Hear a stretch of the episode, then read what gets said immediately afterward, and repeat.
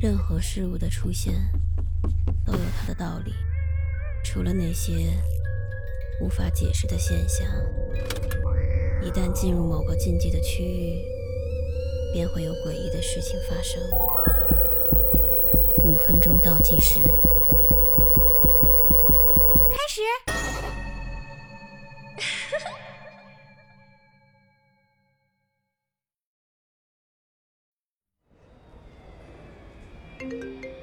在我即将踏入飞机的一瞬间，手机突然响了起来。要是放在平时，我一般是不会停下来接的。不过那段时间，刚好我正在等几个非常重要的面试电话，所以我侧了侧身，让后面的人过去，一边深呼吸，一边接起了电话。喂，您好。别登机。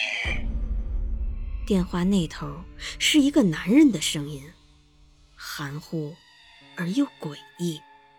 尽管声音断断续续的，但他的语气很坚决，神秘感十足。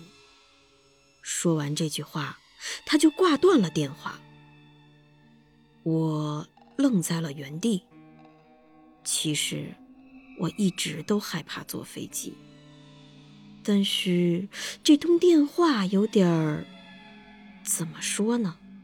我不顾机组人员和乘客异样的眼光，毅然决然的离开了。三小时后，我在手机上看到了飞机失事的消息。对，就是那趟我本来要搭乘的飞机。机组乘客无一人生还，这事儿太诡异了。我设法追踪那通电话，但是却查不到任何痕迹，甚至连通话记录都没有。你肯定会认为我在编故事，但我真的没有。几年了。我零零散散的接过好几通这个电话，每一次他都会给我一个简明的指令。我虽然将信将疑，但是也全都照做了。而他每一次都成功的将我从死亡的边缘拉了回来。慢慢的，我逐渐开始相信这个电话了。今晚。去相亲。五个月后，那个原来要和我相亲的男人，因为连续杀了四个和我体貌特征相似的女人，而被判刑。今晚别开车去音乐会。就在我本该开车经过的高速公路上，一辆十八轮的大货车失控撞向车流，所有的车。都被撞得稀烂，所有的司机都当场死亡。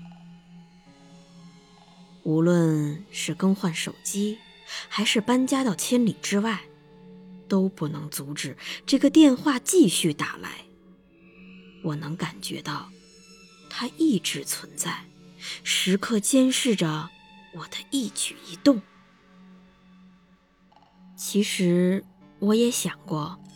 如果没有这些电话，现在的我可能正躺在冰冷的海底，仍然被安全带绑在我的经济舱座位上，或者躺在那天相亲的餐馆对面的地下墓穴中，和好几具尸体一起慢慢腐烂，又或者眼睁睁地看着十八轮大货车滑向我的方向。感受到死亡逐渐逼近，却无能为力。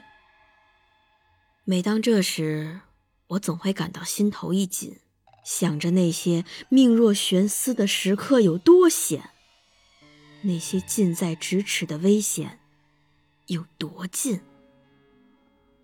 如果那一次我没有等待面试单位的回电，那么我根本就不会接起那个陌生的电话。我的人生也就到此为止了。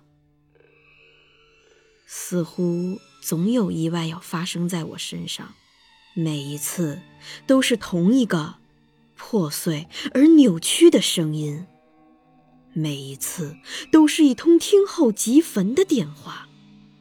他们就像一个能够自我销毁的警告信号，在我眼前瓦解，而我还活着。三个月前，我们几个大学同窗好友聚会，相约来一场闺蜜旅行。现在距离我们启程只剩一周了。我和朋友聚餐后回到家里，发现手机收到了一条陌生号码发来的短信。奇怪，他从来没有发过短信。这一晚上，我都没有点开那条信息。我知道我这样不对，但是我就是太想和闺蜜们去旅行了。这条信息来的也太不是时候了。不过，我对旅行的渴望也不足以让我忘记冰冷阴暗的大海里那等待我的命运。我打开了那条短信，点开的一瞬间，我感到心底一沉。短信上写着六个字：“